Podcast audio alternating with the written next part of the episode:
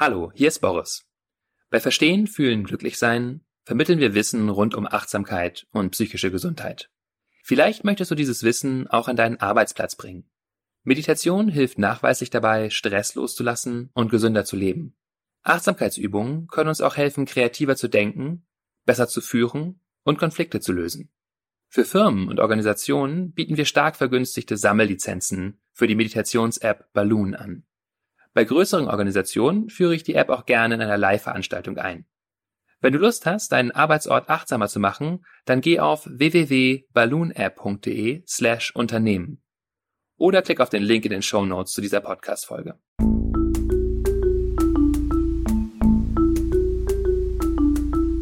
Verstehen, fühlen, glücklich sein mit Sinja Schütte und Boris Bornemann.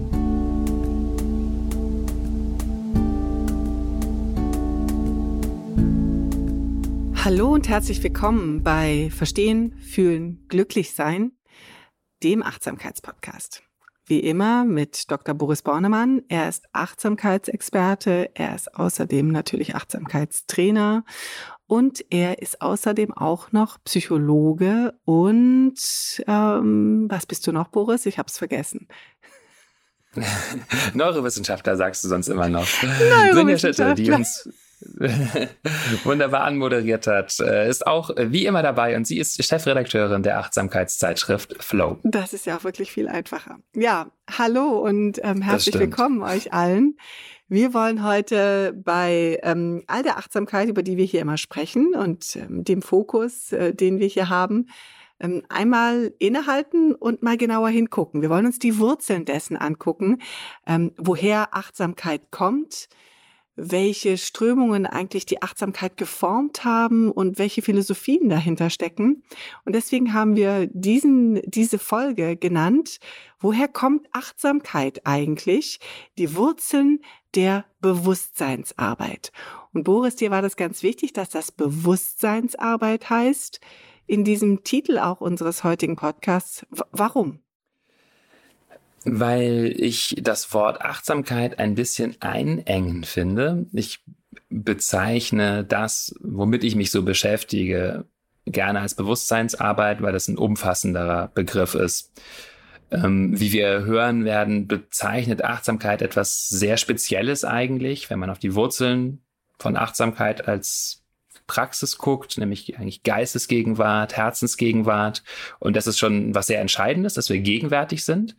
Aber es gibt natürlich noch viel mehr, was wir kultivieren können und da, was wir vielleicht auch kultivieren müssen, wenn es uns darum geht, ähm, besser mit Leid umzugehen und ein zufriedeneres Leben zu führen. Da geht es nicht nur darum, äh, im Moment zu sein, sondern vielleicht auch um andere Dinge wie Freundlichkeit, Einsicht, die Dinge verstehen und so weiter.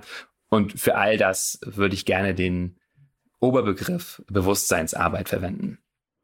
Okay, ich, merke, wir machen die Tür jetzt mal ganz weit auf und ähm, fangen einfach nochmal so ein bisschen fast wie von vorne an. All die, die Begriffe, die du gerade genannt hast, sind ja bei uns hier schon gefallen und haben wir ja in Teilen auch schon besprochen. Ähm, und trotzdem ist es ein, ein großes, weites Feld, das wir jetzt hier aufmachen. Wahrscheinlich werden wir es auch nicht erfüllend äh, diskutieren und allumfassend besprechen können. Aber ich würde gerne mit dir mal einsteigen, ähm, und zwar in den historischen Bereich, weil wir gesagt haben, wir wollen mal an die Wurzeln zurück. Wie hat alles denn angefangen? Wie, wie begann denn der Gedanke der Bewusstseinsarbeit, der Achtsamkeit historisch gesehen? Also vieles was wir heute hier im Westen so betreiben an Meditation und transformativen Praktiken, geht ähm, ganz ursprünglich wahrscheinlich aufs Yoga zurück. Und damit meine ich nicht das Yoga, wie wir es heute kennen, wie es so in Studios überall betrieben wird. Das ist nämlich eigentlich eher eine Vermischung von irgendwann mal aus Indien rübergetragenen Praktiken mit westlichen Körperübungen. Das kann man so zurückverfolgen ins 19. Jahrhundert, wie das hier vermischt wurde und mit ähm, westlichen esoterischen Ideen und so weiter. Hm, das ursprüngliche Yoga ist eigentlich eine hinduistische Strömung, sowas, was in Indien sehr präsent war und ein umfassender Erlösungsweg, könnten wir sagen, also eine umfassende Philosophie, wie wir leben können, um uns von Leid zu befreien, um vielleicht bestimmte Zustände von spiritueller Erleuchtung zu erreichen. Und dazu gehören teilweise so ein paar Körperübungen, aber ganz viele andere Dinge auch, nämlich Meditation, so Reinigungsübungen, ganz wichtig ein Verhaltenskodex, Ethik, ähm, Hingabe, also so Gesänge, Gebete, Karma-Yoga, also ja, mich in einer ähm, hingebungsvollen Art und Weise zu verhalten, zu helfen und so weiter. Ähm, das äh, sind also alles Bereiche von Yoga und da können wir sagen, äh, das ist so zumindest in der östlichen Welt ein bisschen so die Wiege von allem, was wir heute an Bewusstseinsarbeit kennen. Ja, spannend, weil wir alle, oder also ich kenne das sehr gut. Äh, Yoga wird natürlich häufig so ein bisschen als fast wie eine Sportart ja betrachtet.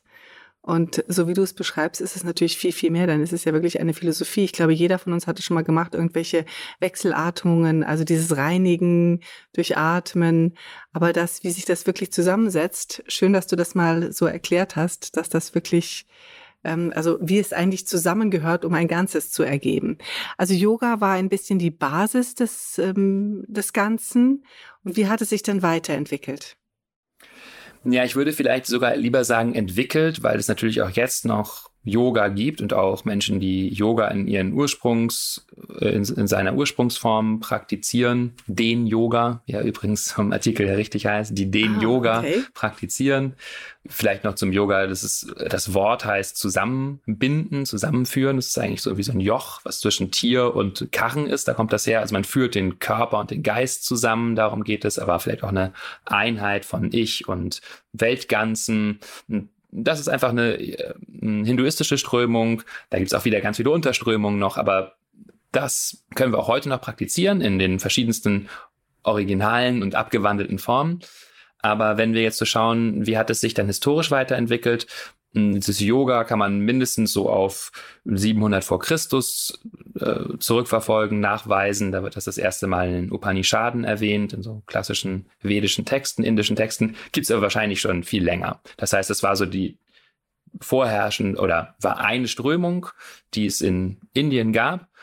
Und innerhalb dieser Welt von äh, äh, ja, wo es eben auch so Yogis gibt, äh, tritt irgendwann der Buddha auf. Ich reiße es jetzt alles ganz kurz ab. Ja, der Buddha, ursprünglich der historische Buddha, Siddhartha Gautama, ungefähr 600 vor Christus, lebt in einem Palast, äh, also ein Prinz und kommt dann irgendwann aber damit in Kontakt, dass es doch eigentlich alles so schön und problemfrei ist wie bei sich im Palast, sondern dass es da draußen also Altern, Tod, Krankheit, verschiedene Formen des Leidens gibt und er beginnt sich dafür zu interessieren und auszuziehen und mit verschiedenen Asketen zu praktizieren, also mit Yogis letztendlich, die also Formen von, verschiedene Formen von Yoga praktizieren und kommt dann irgendwann auf äh, sozusagen seinen Weg, mh, hm, den er den mittleren Weg nennt. Das ist vielleicht wichtig im Buddhismus, dieser Begriff, der mittlere Weg. Das heißt, da geht es darum, auch Extreme zu vermeiden.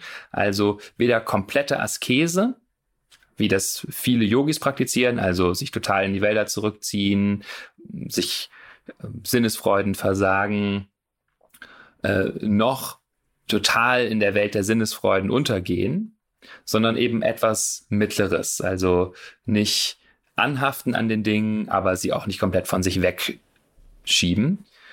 Hm, das ist also ein wichtiges Charakteristikum, was dann den Buddhismus auszeichnet. Ist ja ganz wichtig. Ich glaube, das ist, wenn ich so an Buddhismus denke, habe ich auch immer eine sehr freundliche Philosophie, Religion vor mir. Also jemand, der ähm, oder eine, eine, eine Philosophie, ähm, die sehr menschenzugewandt ist. Und das würde ja sehr diesem mittleren Weg entsprechen.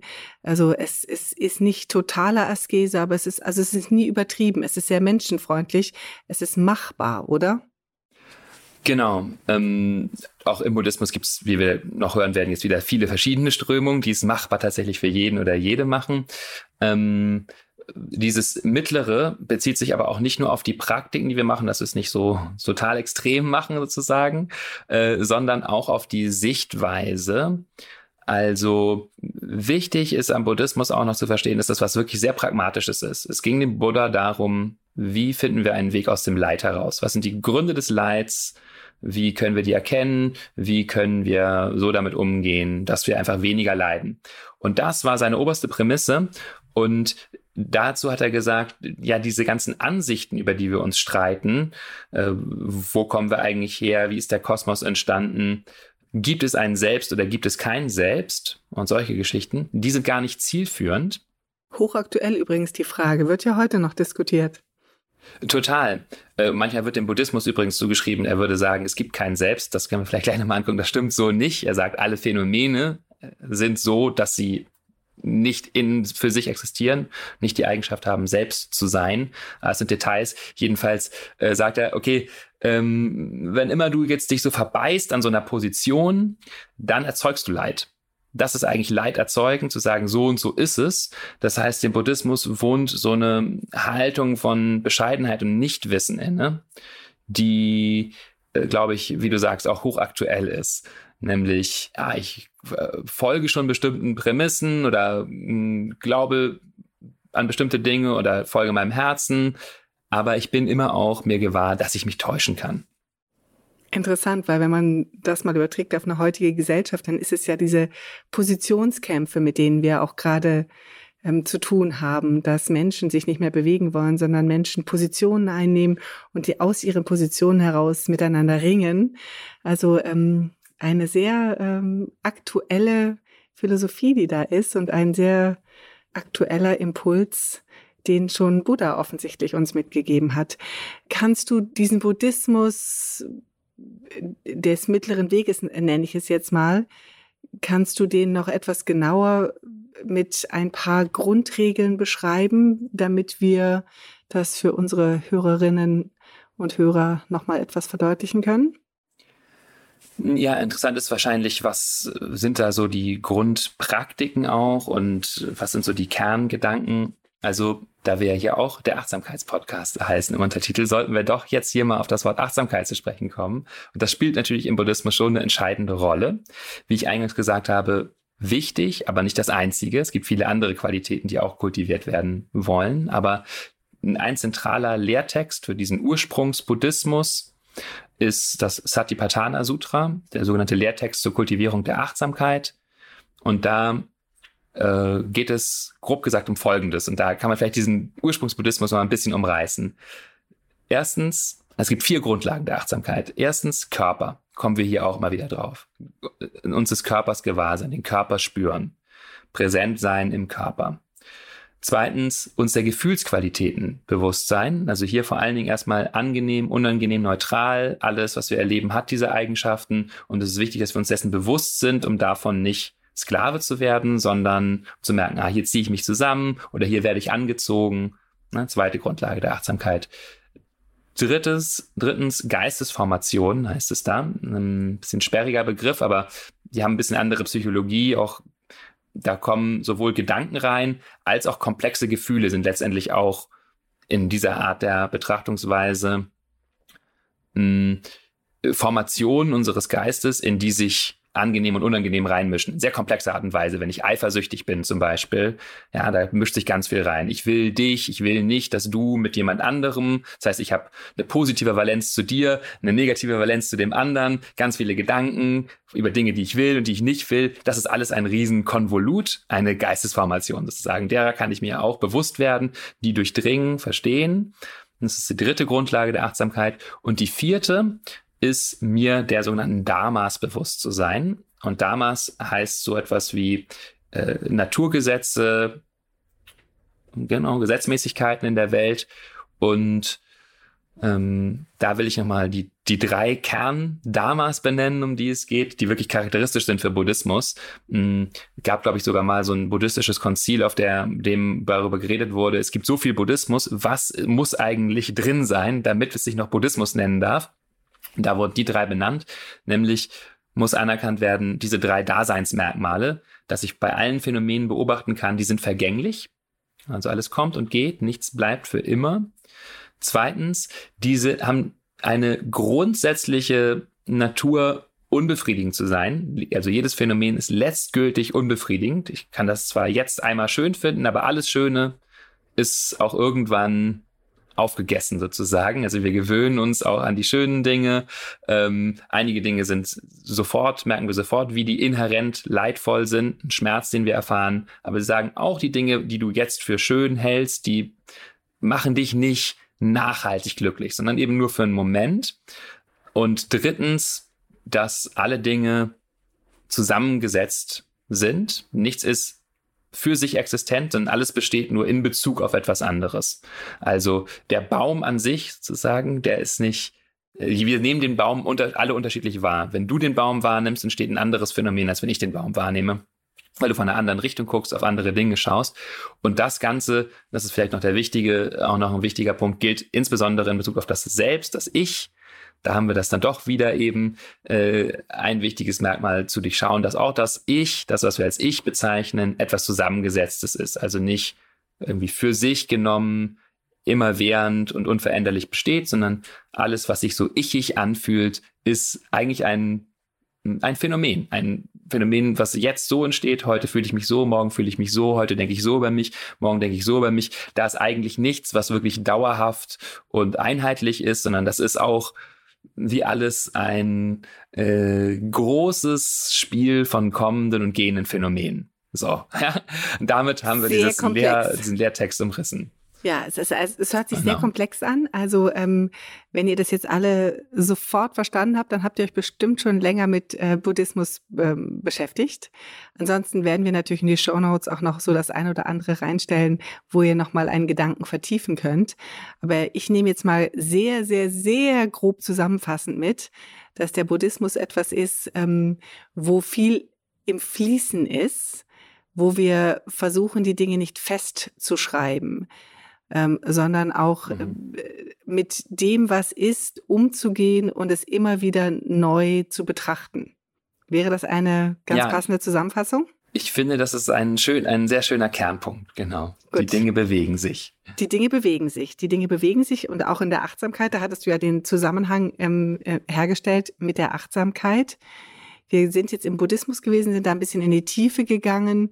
Wie geht es denn historisch weiter auf dem Weg zu einer heutigen Achtsamkeit aus dem Buddhismus kommt?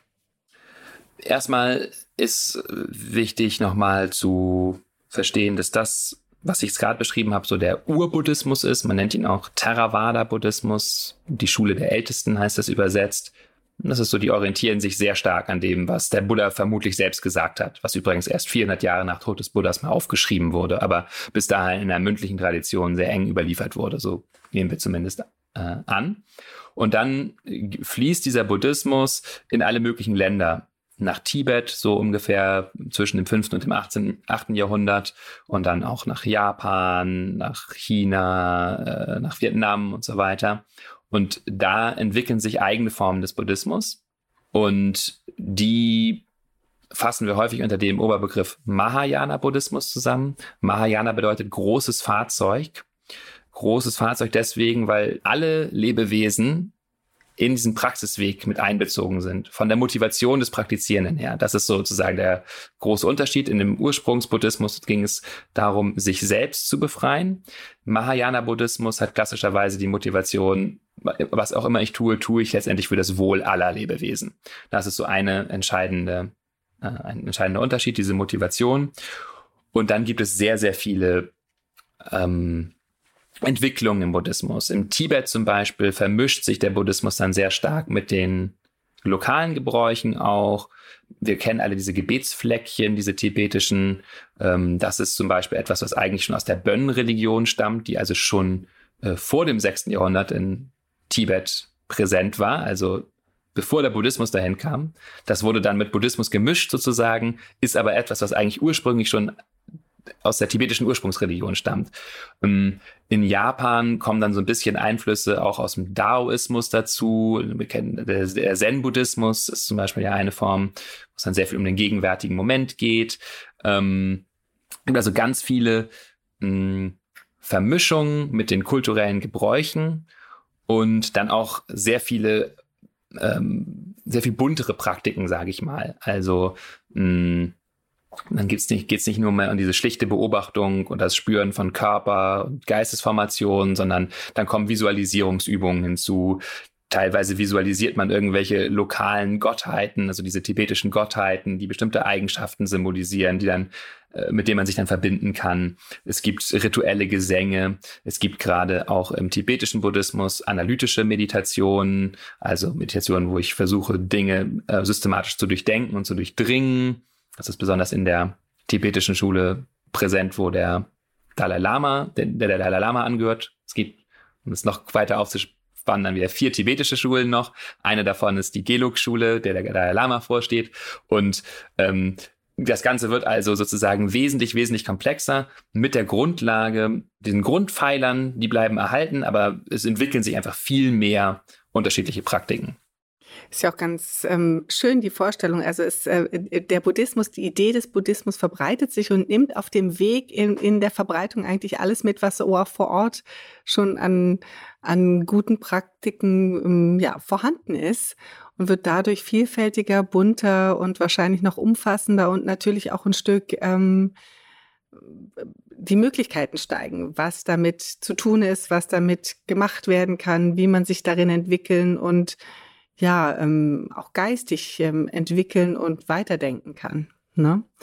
Haben wir denn da was noch vergessen? Irgendwas ganz Wesentliches? Du hast gerade schon den Zen-Buddhismus angesprochen.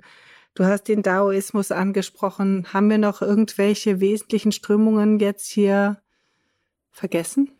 Ähm, Im Buddhismus vielleicht noch einmal, um den letzten Term zu sagen, den sich wahrscheinlich ohnehin viele Menschen nicht merken können, aber einmal gesagt zu haben, äh, äh, es gibt dann noch eine Weiterentwicklung des Mahayana, dieses großen Weges, was wir als Vajrayana bezeichnen. Das ist so der tantrische Weg des Buddhismus. Ähm, dazu ist vielleicht nur noch interessant zu sagen, äh, also tantrisch heißt jetzt hier nicht nur sexuelle Praktiken, das ist wirklich nur ein sehr, sehr kleiner Teil des Tantras. Tantra bedeutet ursprünglich Gewebe, das, ist, das heißt, die ganze Welt wird als Gewebe gesehen. Ähm, da geht es viel um Energien.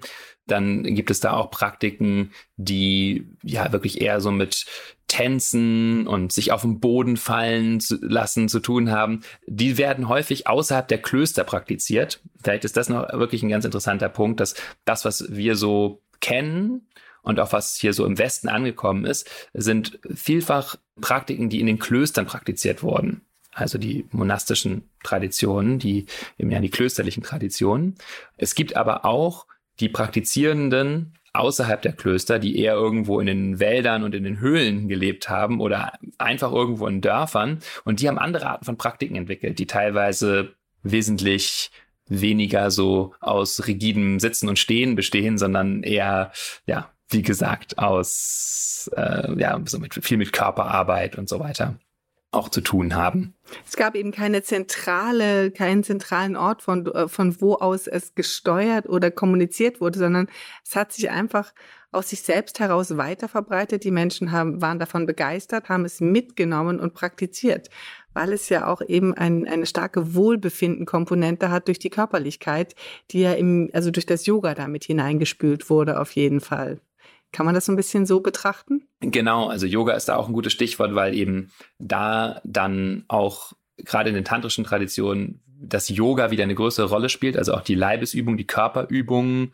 Da gibt's dann auch Karten über die Energiekanäle die, äh, im Körper und so weiter. Also da wird es dann auch wesentlich körperlicher wieder. Mhm. Und das sind sozusagen die vielen kleinen Einzelströmungen, ähm, zu denen es sich dann aufgefächert hat der Buddhismus? Und wo, an welcher Stelle kommt denn dann jetzt, sage ich mal, eine westliche Komponente da hinein? Bislang sind wir ja sehr stark in den, in den östlichen Hemisphären unterwegs, wo es ja noch sehr tradition oder traditioneller, die Spiritualität etc. Ein, ein wichtiger Punkt war. Und irgendwann trifft ja dann diese, sag ich mal, östliche Spiritualität, östliche Buddhismus auf so eine westliche Wissenschaftlichkeit und dann wird das ja verändert. Kannst du da noch ein bisschen berichten, wie, wie ist da so die historische Reihenfolge? Was hat da was bedingt oder bewirkt? Mhm. Ja, also als, glaube wichtigster Punkt in der Entwicklung, also ein, ein sehr zentraler zumindest, war da ist das MBSR zu nennen, also Mindfulness-Based Stress Reduction. Das ist ein Programm, was in den 70er Jahren von John Kabat-Zinn entwickelt wurde, einem Molekularbiologen an der US-amerikanischen Ostküste in Boston, der äh, also hat quasi Elemente zusammengesetzt aus dem Yoga, aus dem Theravada-Buddhismus und aus dem Zen, so könnte man es, glaube ich, zusammenfassen, also so Körperübungen, aber auch sehr grundlegende Meditationspraktiken, bei denen es viel um den gegenwärtigen Moment geht, um äh, diese vier Grundlagen der Achtsamkeit. Und er hat das aber entkleidet von allen spirituellen Bezügen oder eben weltanschaulichen Bezügen, die eher so aus dieser östlichen Welt stammen und hat das damit sehr zugänglich gemacht für Menschen hier im Westen. Und dann vor allen Dingen wurden sehr, sehr viele Studien dazu gemacht, ähm, weil das auch dem John Kabat-Zinn immer sehr wichtig war, dass er gesagt hat, das ist die, die, das ist der Weg, wie das hier im Westen Fuß fassen kann, dass wir das auch mit der Wissenschaft verknüpfen. Und ja, da gibt es mittlerweile ja so über 1000 Studien allein zu MBSR. Und daraus ja, eigentlich eher 2010er Jahren entwickeln sich zwei andere Programme, die auch gut untersucht sind mittlerweile. Ähm, das ist MSC, Mindful Self-Compassion und Mindfulness-Based Compassionate Living. Das heißt, da geht es in beiden um Compassion, also Mitgefühl. Und da kommen stärker diese emotionalen Aspekte noch mit rein. Also eben speziell Mitgefühl, unsere Haltung gegenüber Leid, wie wir freundlich mit uns sind, wenn es schwierig wird oder freundlich auch mit anderen sein können, wenn es schwierig wird, wie wir noch stärker das Augenmerk darauf lenken, dass Leben immer auch Unangenehmes beinhaltet und ja, wie wir damit mit Fürsorge umgehen. Das ist sozusagen noch ein bisschen stärker der Fokus dieser beiden Programme. Also das heißt, ähm, die moderne Form ähm, der Achtsamkeit ähm, hat eigentlich die Wissenschaft, die wissenschaftlichen, westlichen wissenschaftlichen Erkenntnisse hinzugefügt und hat sich die, die wichtigen Elemente aus dem Buddhismus genommen, wie die Körperlichkeit über Yoga, wie das Meditieren etc. und hat sie verknüpft und verbunden und hat einfach den spirituellen Ober, was heißt einfach, aber hat den spirituellen Oberbau eher ein Stück ähm, zurückgedreht, weil er ja so einer westlichen Wissenschaftlichkeit widerspricht. Ist das so ganz gut zusammengefasst? Genau, ja, also ähm, genau, die Praktiken wurden übernommen, natürlich auch teilweise diese grundlegenden Betrachtungsweisen, also darauf zu achten, die Dinge bleiben nicht ewig äh, und die Dinge sind entweder immer unangenehm, angenehm oder neutral. Ähm, solche, ja, solche Dinge wurden schon auch übernommen, weil die, weil es einfach hilft, weil man sagen kann, wenn wir die Welt be so betrachten, dann leiden wir weniger, weil wir die Welt realistischer betrachten. Das ist, glaube ich, immer der zentrale Punkt. Wir hm, sind nicht in irgendwelchen Illusionen verhaftet, dass es, wenn ich das und das erreiche, werde ich für immer glücklich sein. Ähm, oder aber auch, die Situation, so wie sie ist, ist so schlimm, ich komme aus dieser Beziehungskrise gar nicht mehr raus oder ich werde immer arbeitslos bleiben und so weiter. Das stimmt eben auch nicht, sondern ja, äh, realistisch ist etwas anderes, alles bewegt sich eben. Und deswegen wurden diese weltanschaulichen Aspekte, die aber einfach die Realität beschreiben, schon noch übernommen, weil es hilft, die Welt so zu betrachten, weil wir dann weniger leiden. Ja, es ist interessant, dass auch da immer noch im Mittelpunkt steht, weniger zu leiden.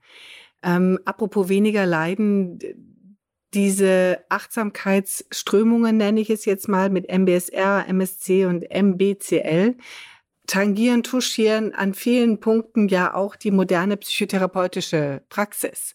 Kannst du da noch mal einen Bezug herstellen, wo eigentlich diese Gedanken und Praktiken zum Teil ja jetzt auch, weil eben es auch so viele wissenschaftliche Studien gibt, auch in die wissenschaftliche psychotherapeutische Praxis einfließen? Ja, gerne. Mm, genau, da kommt eigentlich letztendlich die Psychotherapie gar nicht drum herum anzuerkennen, wow, das hilft. Da gibt es verschiedene Strömungen in der Psychotherapie, die da ganz stark das mit einbeziehen. Also da ist zum Beispiel zu nennen Acceptance and Commitment Therapy, dialektisch-behaviorale Therapie. Aber generell kann man sagen, es gibt so eine Art dritte Welle in der, in der kognitiven Verhaltenstherapie. Also zweite Welle war, wir müssen überhaupt mehr die Kognition mit einbeziehen. Also erste, erste Welle war Verhalten verändern. Zweitens, wir müssen Kognitionen verändern sozusagen, die Art und Weise, wie wir über Dinge denken. Und die dritte Welle ist zu sagen, aber wir müssen vielleicht gar nicht die Kognitionen verändern, äh, sondern unser Verhältnis zu den Kognitionen. Und das ist ein ganz entscheidender Schritt, der wirklich aus dieser Achtsamkeitsrichtung kommt. Also du hast einen Gedanken über dich, oh Mensch, ich habe das heute aber wieder nicht so gut gemacht. Und jetzt wäre ein klassischer Verhaltens- oder kognitiv-verhaltenstherapeutischer Ansatz, wir, du musst diese Kognition verändern. Ne? Du musst, musst aber über dich denken, ich habe das gut gemacht oder so. Ja? Dann fühlst du dich nicht mehr so schlecht. Fakt ist aber, das ist sehr anstrengend, gegen all diese Gedanken anzukämpfen sozusagen. Und Achtsamkeit bietet da einen wesentlich friedlicheren ähm, und entspannteren Weg, damit umzugehen. Nämlich zu sagen, ja, das, das ist so, wir haben manchmal so Gedanken, die äh, unangenehm sind, unter denen wir dann leiden und uns dann erstmal Mitgefühl zu schenken dafür, dass wir leiden in dem Moment, das zu erkennen, dass das nur ein Gedanke ist, dass das nicht die Realität ist, dass diese Gedanke auch wieder vorübergeht.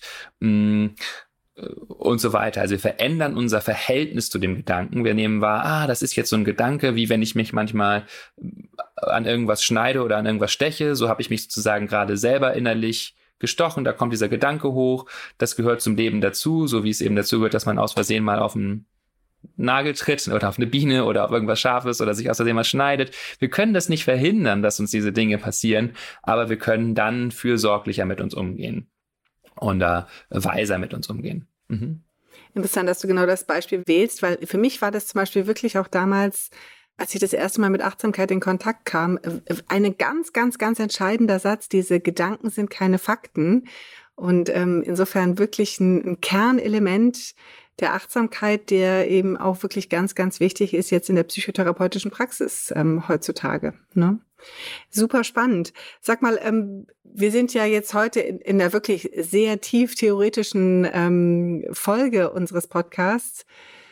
Aber ich glaube, es wird immer deutlicher, wohin das führt. Also die, die, die Grundlagen zu kennen und um aus den Grundlagen oder dem Verständnis für die Wurzeln, für die Grundlagen eben auch zu verstehen, wo wir damit heute stehen und wo wir damit heute gelandet sind und was wir, welche Kraft das heute eigentlich auch noch entwickeln kann.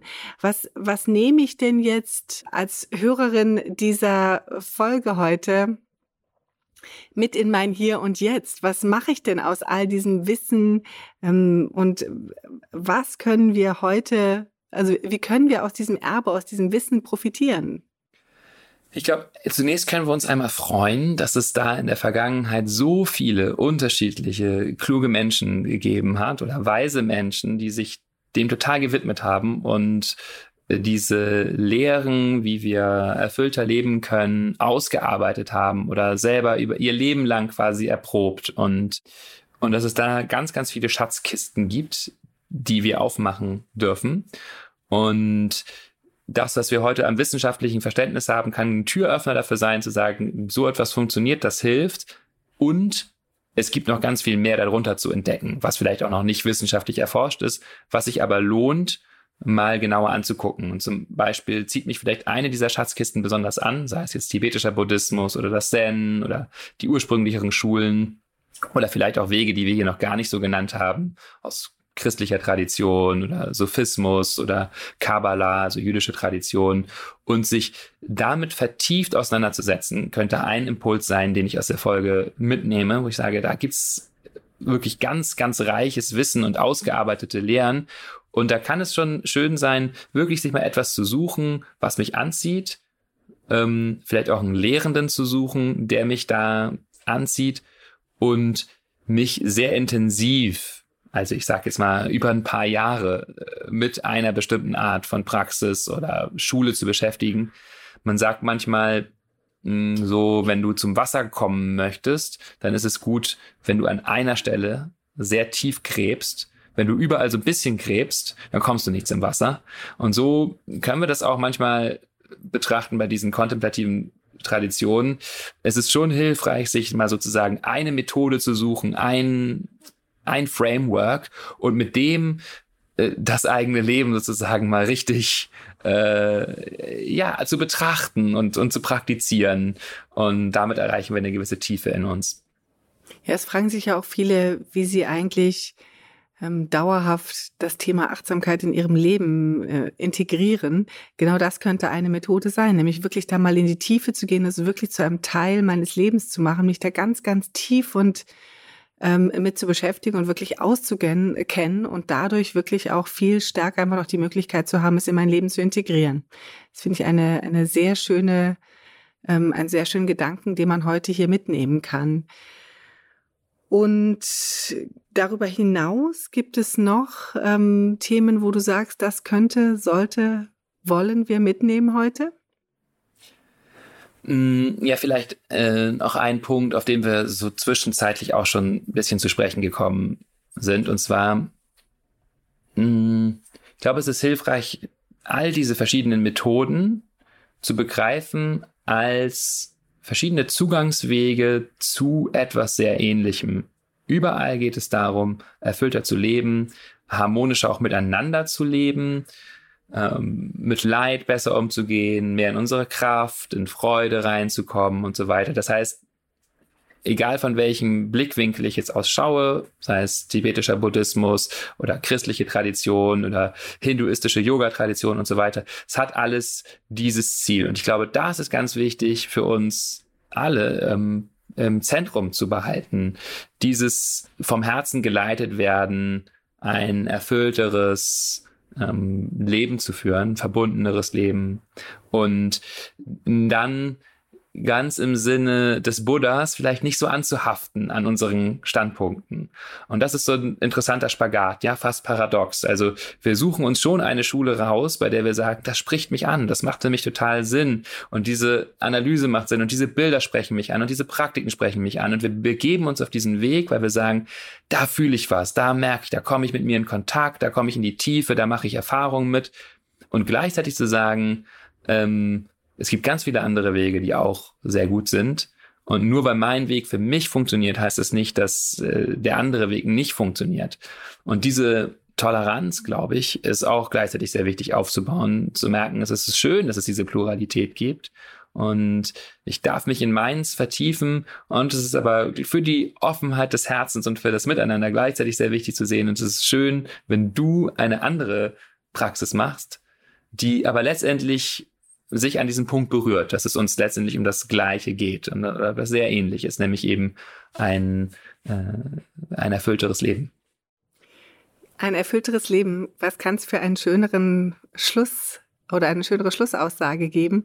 Gewöhnlicherweise fasse ich ja hier nochmal zusammen. Das war heute so komplex, dass ich, glaube ich, da nicht durch alle Themen nochmal durchgehen kann.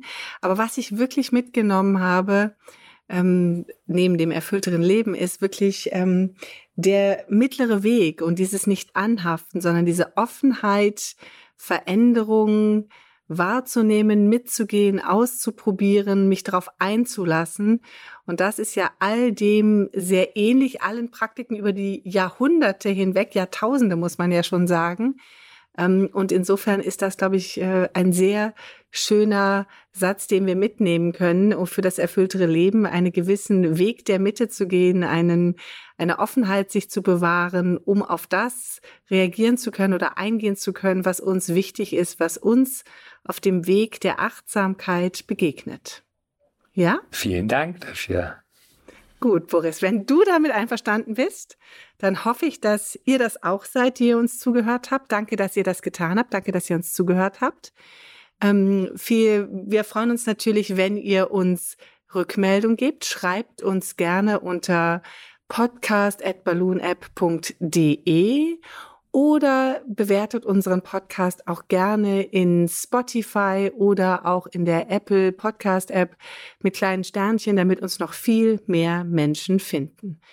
Ja, und ansonsten kann ich nur euch allen einen schönen mittleren Weg wünschen und ähm, alles Gute erstmal und bis demnächst. Tschüss Boris, tschüss ihr alle da draußen. Tschüss.